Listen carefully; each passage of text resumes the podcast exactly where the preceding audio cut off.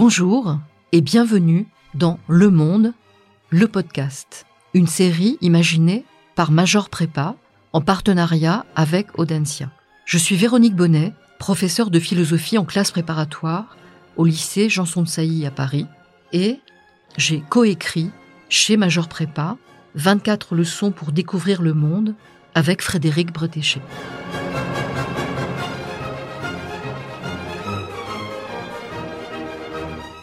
Aujourd'hui, le monde d'Aristote aux philosophies hellénistiques, ou habiter le monde?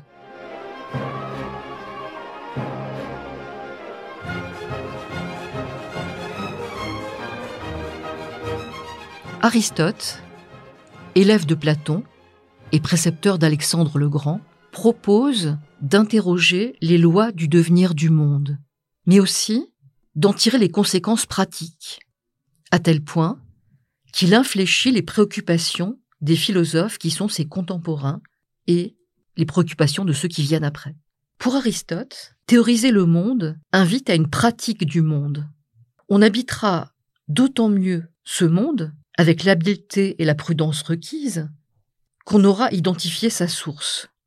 Au IVe siècle, au moment où la philosophie est confrontée à la décadence de la démocratie athénienne, et au désordre de la guerre, elle cherchera les moyens techniques et pragmatiques de traverser la vie en essayant de pâtir le moins possible.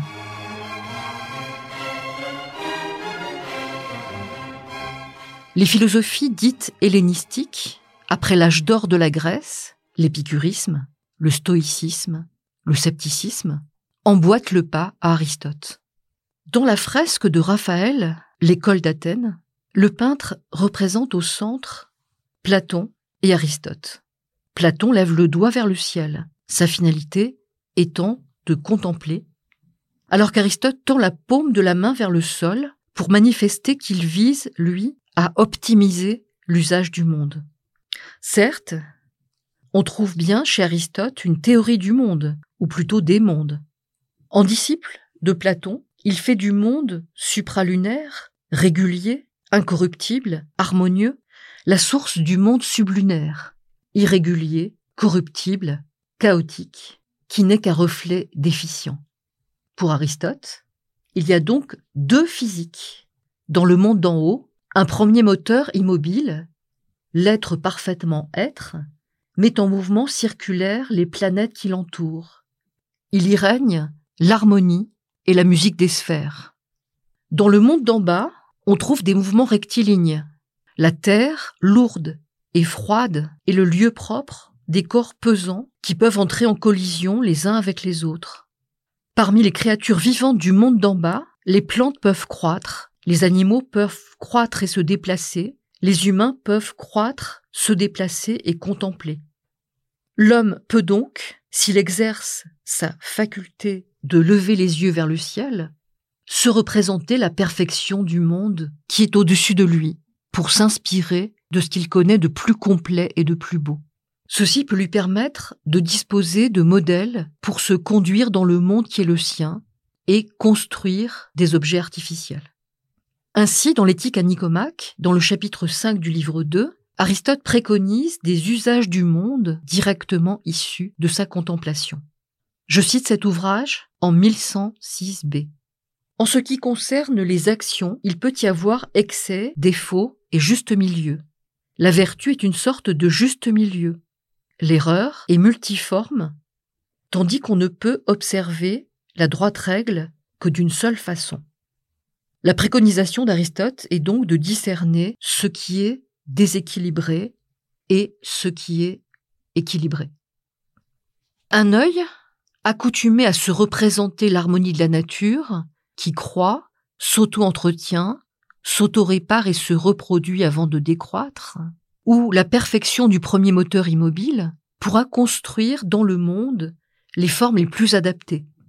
Dans la poétique, Aristote compare une tragédie réussie à un bel animal, ni trop grand ni trop petit, d'où la règle de l'unité de lieu, de temps et d'action.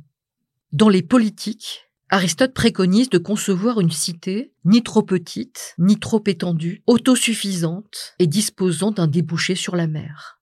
À partir de cet infléchissement de la théorie vers la pratique, stoïciens, épicuriens et sceptiques vont vouloir se prémunir des caprices du monde et viser une puissance pratique plutôt qu'une simple cohérence théorique. Sur ce primat de recherche de solutions pour habiter le monde, épicuriens et stoïciens se rejoignent. L'épicurisme fait l'hypothèse d'un monde vide. Le stoïcisme fait l'hypothèse d'un monde plein, mais les deux démarches visent l'absence de trouble, l'ataraxie. Épicure, dans sa lettre à Pythoclès, évoque une physique du vide. Je cite Un monde est une certaine enveloppe de ciel entourant les astres, la terre et tous les phénomènes. Épicure évoque un monde et non pas le monde, puisque sa définition permet le déplacement d'atomes et leur constante composition, décomposition, recomposition. Dès lors, comme les mondes sont constitués d'assemblages, peu denses, évanescents, non seulement ils sont vides de Dieu jaloux, mais ils sont propices à la quête sereine des plaisirs. On pourra alors cueillir sans appréhension ce que chaque jour apportera en se dotant d'une éthique, une optimisation de cette expansion par l'ascèse pour éviter tout dégoût ou épuisement. Ceci permettra aux sages épicuriens d'habiter le monde sans crainte ni vertige. Le stoïcisme, lui, part d'une physique du plein et fait l'hypothèse que dans le monde, tout est lié à tout. Le monde n'a pas d'interstice permettant de s'insérer en lui. Il convient donc de renoncer à agir sur le monde, puisque s'en prendre à une seule partie de lui est exclu. Chrysippe, l'un des fondateurs du stoïcisme, parle d'une compénétration des éléments du monde. Ce monde, dense par sa plénitude enchevêtrée, est tout d'un bloc, impossible à infléchir, exempt de toute porosité et fragilité. Le monde est alors ce sur quoi je n'ai aucune prise. Il me faudra donc me replier pour agir sur ce qui dépend de moi. L'hégémonicone, le gouvernail intérieur, qui fait que je vais laisser ou non mes émotions m'affecter durablement. Ainsi, chez Marc Aurèle, empereur romain et philosophe stoïcien. Si quelqu'un m'a bousculé au gymnase, je me contenterai, la fois suivante, de l'éviter avec bienveillance. Au lieu de passer tout mon temps à ressasser douloureusement cette blessure d'amour-propre et cette désillusion. Le travail sur lui-même, accompli par le sage, lui permet de se réinstaller sereinement dans l'interconnexion universelle et de s'assumer comme partie prenante du monde. Comme pour les épicuriens, la représentation du monde n'est pas une fin pour les stoïciens, mais un moyen de s'y installer le mieux possible. La philosophie sceptique a également une finalité pratique. Son fondateur, Pyrrhon d'Hélice, à la fin du IVe siècle avant notre ère, pose que le monde est insaisissable. Il préconise alors une suspension du jugement, époquet, qui donne, face au monde, une tranquillité. Skepto veut dire en grec examiner. Le sceptique dit qu'il ne passera jamais de l'examen d'une thèse à une conclusion, ce qui peut lui éviter la douleur de se tromper. C'est ce qu'indique Sextus Empiricus, philosophe sceptique du deuxième siècle avant notre ère, dans ses hypotyposes pyrrhoniennes.